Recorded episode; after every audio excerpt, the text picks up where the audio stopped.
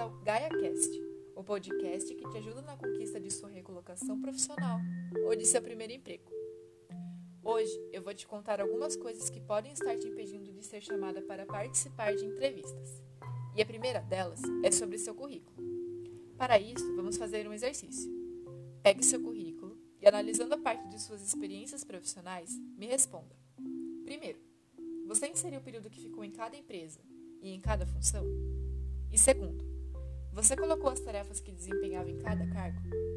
Se você respondeu não para uma dessas perguntas, talvez esteja na hora de rever isso.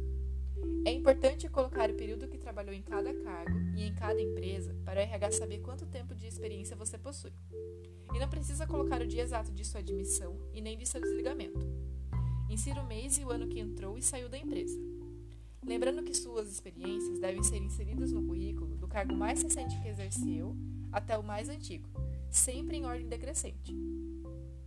Ainda sobre suas experiências, insira brevemente as principais tarefas que você realizava em cada cargo. Se você atendia ao público e preenchia planilhas todos os dias, essas funções devem constar em seu currículo, pois faziam parte de sua rotina. Agora, se você encaminhava correspondências uma vez ao ano, não era uma tarefa principal de sua função, certo? Então, a menos que você possua muita experiência com isso, não é necessário inserir no seu currículo. Outra coisa que te atrapalha para ser chamada para entrevistas é o número de telefone que você colocou em seu currículo. Essa semana eu falei sobre isso no Instagram, mas para quem não acompanhou, contei o seguinte caso. Precisava de 20 pessoas para participar de uma entrevista. Liguei para as 20. Apenas 3 atenderam. Por isso, resolvi enviar mensagem pelo WhatsApp para as 17 restantes. Em menos de 10 minutos, todas responderam. A maioria dos RHs não entra em contato por mensagem. Se você não atende a ligação ou não a retorna, pode perder a chance de agendar uma entrevista e participar. Ah, e infelizmente tive que dispensar dois currículos. Um não tinha nenhuma forma de entrar em contato com a pessoa e o outro possuía apenas um telefone. E quando liguei, esse nem existia mais.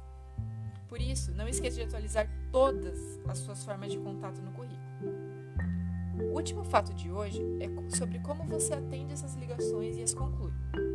Sempre seja educada, receptiva e responda as perguntas de quem está te ligando. Escute atenta e procure não interromper quem está te passando as informações. Sei que é difícil, a gente fica agitada e feliz ao mesmo tempo com uma ligação do RH, mas o processo seletivo já está acontecendo durante essa conversa. Espero que essas dicas tenham te ajudado. Todo sábado teremos um novo GaiaCast com muitas informações para te ajudar em sua jornada. Seu emprego está chegando? Boa sorte!